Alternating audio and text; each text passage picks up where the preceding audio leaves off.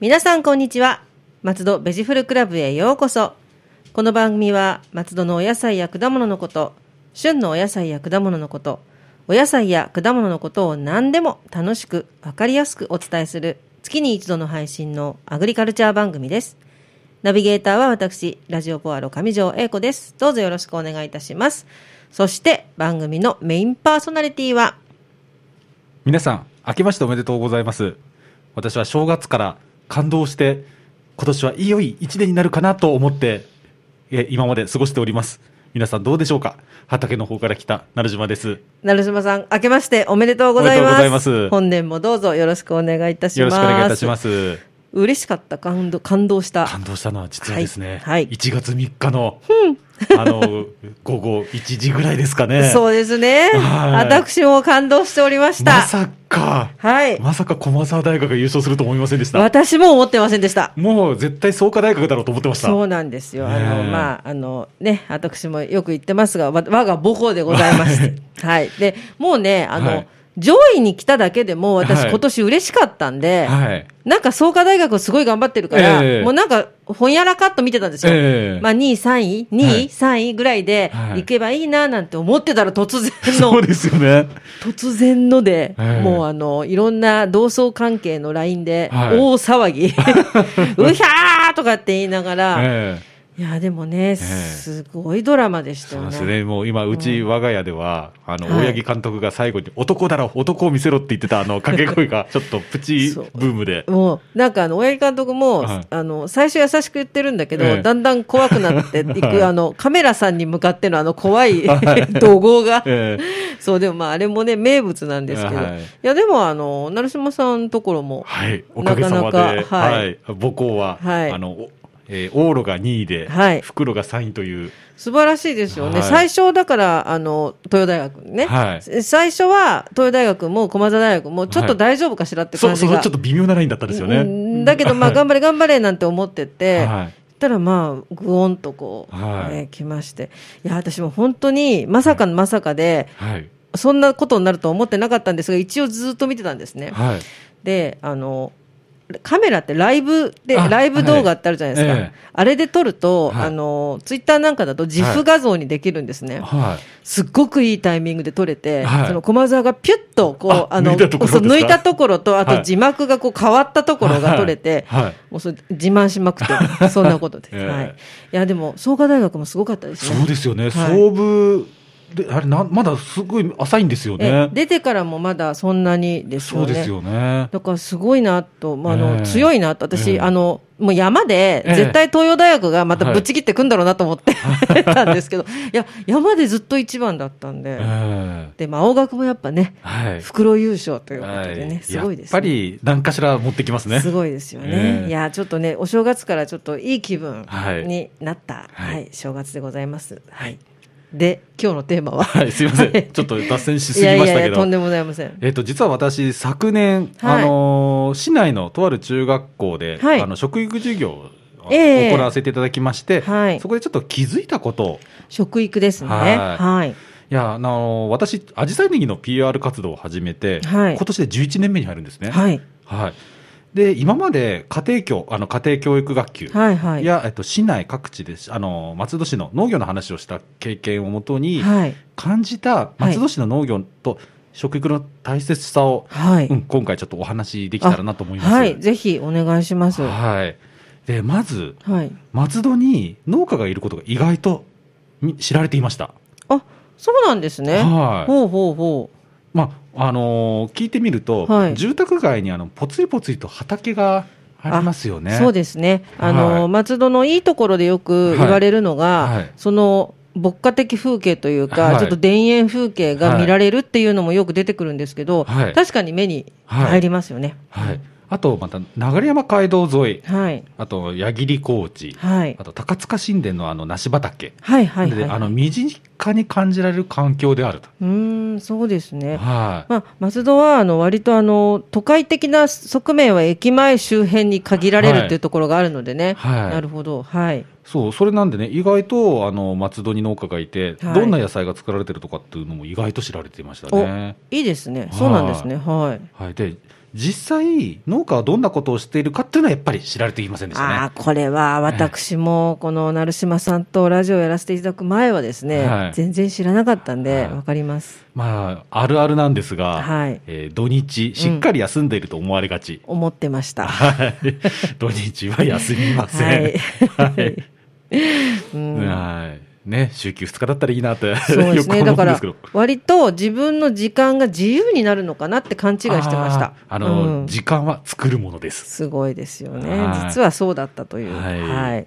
あとね、二つ目なんですが、これもよく思われがち、意外と取引先にもこういう考え方の方がいらっしゃって、はいびっくりするんですが、うんあの工業製品のように、はい種をまけば確実に収穫できると思ってる方が多いんですよね。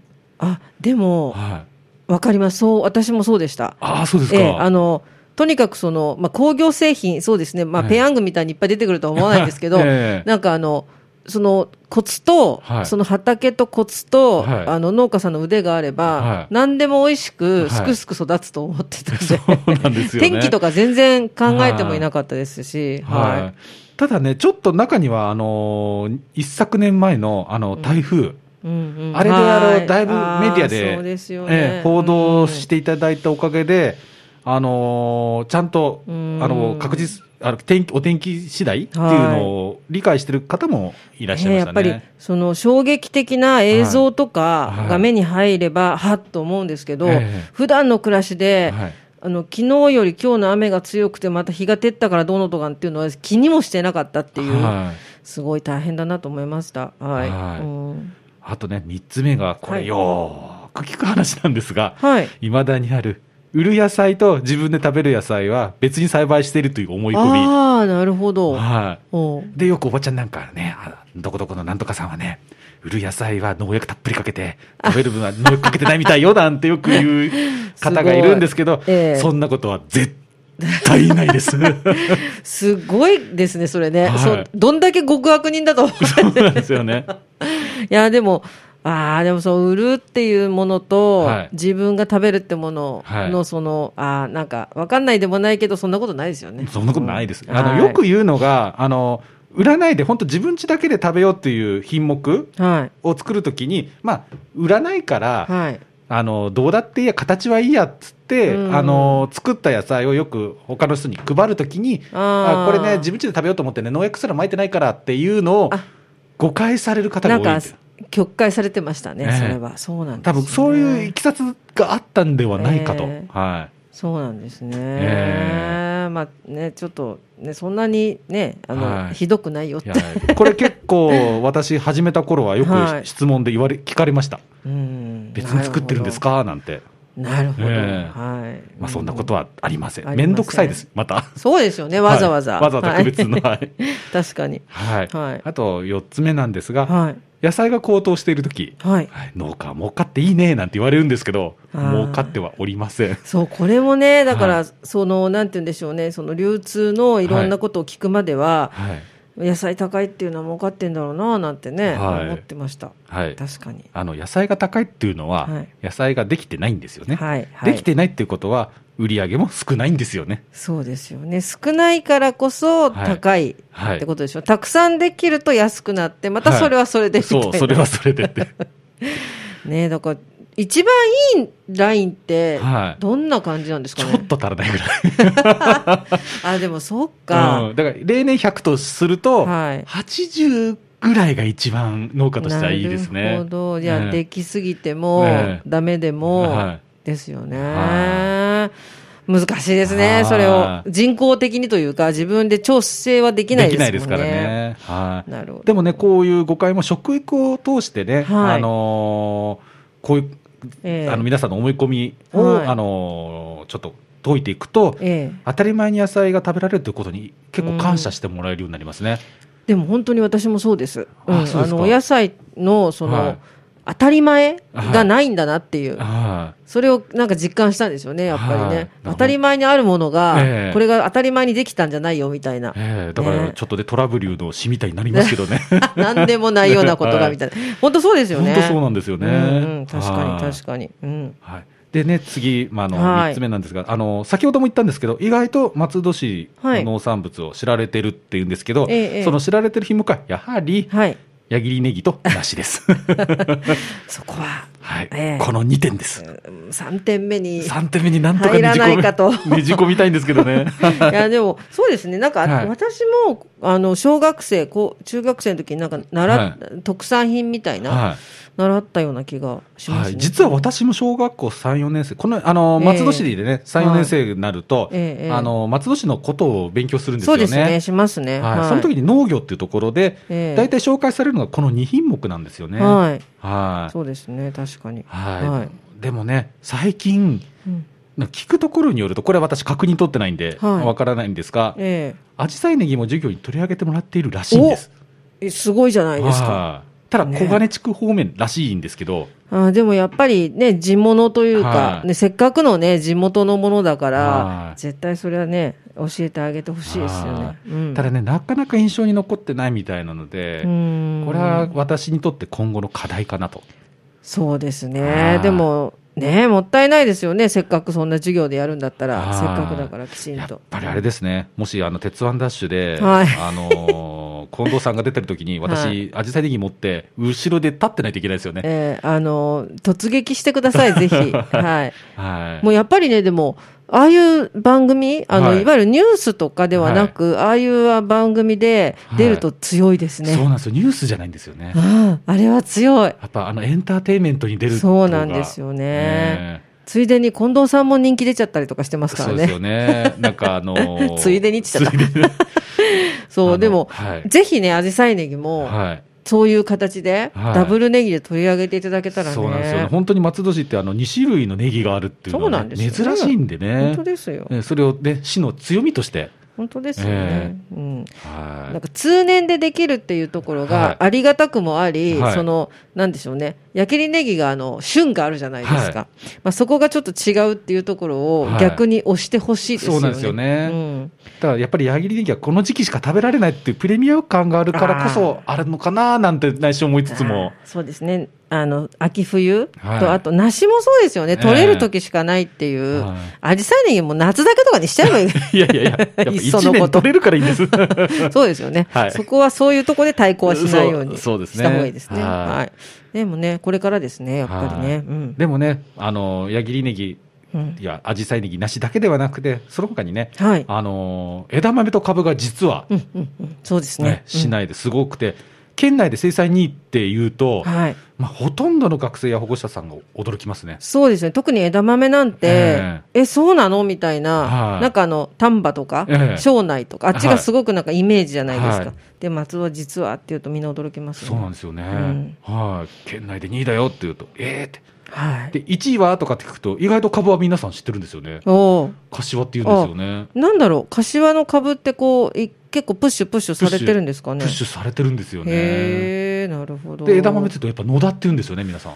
でもじゃみんなご存知なんですね、わりかしね。うん、でもまあね、うん、松戸は、はいその2位だよっていうことですよね。はい、だから神経性電子鉄に、うん。はい。あのバスと電車、はい、はいあれですね、ネギと梨と枝豆と株、ラッピングしてもらって、そうですよね、ええ。あの顔のとこトーマスみたいに。バスって貼っていただいこれ矢切ネギて。号とか、そうそう。アジサイネギ号とかって。あ。それ嬉しい。えうん。えいくらかかるでしょうね。えーまあ、一応言ってるだけですからね。はい。なるほど。ははい。で、次、ちょっと4つ目。これちょっとね、あの、ええ私の自虐的もしかしたらちょっとひねくれた感じのところがあるんでい。すが、成島さんならではならではの、はい。はいあの、農業が馬鹿にする産業から尊敬される産業へっていう、うん。はい。バカにされてる産業ではないような気がするんですけどね。いや、あのーこれ、はい。都市近郊農家の段階ジュニア、まあ我々の世代ですね。はい、はい。あるある話なんですよ。そうなんですか？はい。あのー本当これって日本の多様性の受け入れ姿勢がはいものすごく向上してるなっていうのが感じられる。はい。ちょうど私たちが小中学校の時って、はい。バブルとか、もしくは高度経済成長期あ、そうですね。はいうんうんうんだ。と、家が農家っていうと、馬鹿にされる経験が多かったんですよ。本当ですか？はへえ、なんか意外。私のイメージだい。と、はすっごくお家が広いとい。か、はそういう感じで逆逆にちょっと土地いっぱいいっぱい持ってるい。し、はいなんかお金持ちのイメージですけどね。あのー 実際私、はい。言われたことがあるのが、えー農家って汚いじゃん。頭も悪くてもできる仕事でしょっえ、て。あの、同級生に言われたんですよね。なんで？同級生が農家のことをそう言うっていうのは、きっと、はい。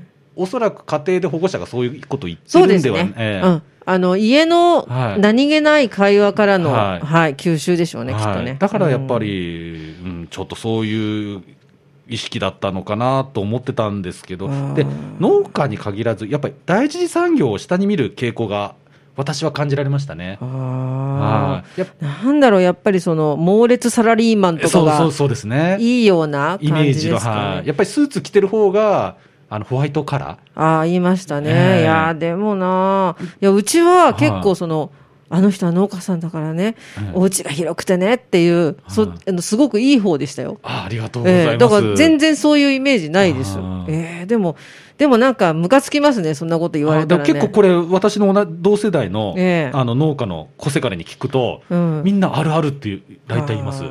なんで大体、私のたち。ちの世代って農家継ぎたくないって言うんですよ。あ、そうなんですね。はええでもまあ、今はじゃあ違うってことですね。今そね。そうなんですよ。うんうんバブル崩壊、やっぱ価値観の多様化、はい。ね、あとやっぱ経済効率主義主義からはい。生き方への考え方の変化、うんうんうん。これがすごく感じられましたね。はい、そうですよね。いや、実際その食育を言ってて、農家になれるのにはどうすればいいですかって質問が大体あるんですよね。やっぱりじゃあ今、学生さんはすごく興味を持ってるってことですよね。はい。うんうん。あと現役社会人の方も、やっぱあの退職後は農家をやりたいっていう方が、本当でも私、はい。あの、本当に成島さんとお会いするまで、はい。そう思ってました。ずーっと。うん、だけど、はい聞けば聞くほど大変だから、私にはできないなとか思ったりとかやっぱりあの覚悟が必要なので、私、はっきりとはいきついことを最初に言っちゃいます。そ の方がいいですよね。夢、ね夢ばっかりね夢は持。たせられないんで、うん、はい本当に本当に。やっぱ責任出ちゃいますもんね、夢、下手に言うと夢を持たせると。なんか、嬉し、嬉しいけど、でもええそこでいいことばっかりじゃないよってことちゃんと言わないとですもんね。はいだ大体言うと、まあ、私、いろんな人会ってきて、はいえっと、実際農家やった方は一人でしたね。あ、そうです。大体皆さん、あと諦めますね。いや、でも諦めますよ。ええ私も諦めたもん。無理と思いました。すごい大変。うんね、でもはい、それそれだけでも憧れというか、はい。職業としての憧れがい。生き方への憧れにつながって、はい。そういいことですよはい、ねだか。ら私、これはすごく日本っていい国になってるなって、うん。本当に実感したんですよね。思いますね。はい。だからあの、やっぱりその、教育する方もそうですけど、世の中がね、その、なんて言うんでしょうね、自分の生きがいを仕事に投影した場合に、いその、スーツ着てやるよりも、はい。あの、物を育てたいとか、はい。そういう感じになってきてるんでしょうね。はい、だから本当にその物質的欲望を満たすことから、心を満たす欲望、いや、いいことですね。ね本当そういうふうに変化してるように感じますね。うん。はい。や、でもね、そのお日様が出た時には、た耕し、はい。雨をふ、雨が降ったら本読むみたいによくあるじゃないですか、はい。成功う読的な。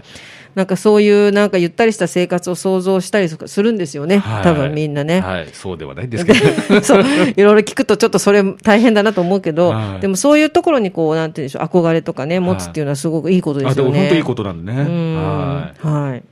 はい、続きまして、はい。あの食育授業後に、はい。あの地域野菜の関心が深まるんですよ。あ、はいはい、そうですよね。うん。あの生産者の顔が見えると、はい。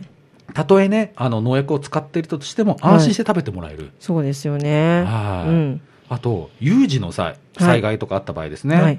住んでいる地域に食料生産拠点がないリスクをにやっぱり認識してもらいますね。はい。これはそうですよね。やっぱり震災とか大きいみたいですね。そうですね。いろんはないその災害にもうみんな一度は会ってるというえ世代ですからえね。はいうんら物流が止まったら本当死活問題っていう。うん。はい本当にそうですよね。はい、あとね、あの最近ちょっと私、これ、嬉しかったんですけど、はい給食のメニュー作りにはい。地域野菜を入れるようになったんですよ。あ、それは本当にいいことですね。はいうん。食べられるっていうね、ことがすごくいいと思います。あの中学校では家庭科の授業の一環で、生徒が、あのーメニュー作りをして、素晴らしい。それが採用されるらしいんですよ。えー、なんか楽しいですね。あのそんな、うん。やっぱりあのブラッシュアップはあの先生がするそうなんですけど、はいはでも、ね、その自分の発案。はい。でしかもみんなで食べるっていう、はあすごい。いでいな。ああのちょっと嬉しかったことがあったのが、あの私があのたまにレジをやっている松ぼっくりって直売所があるんですけど、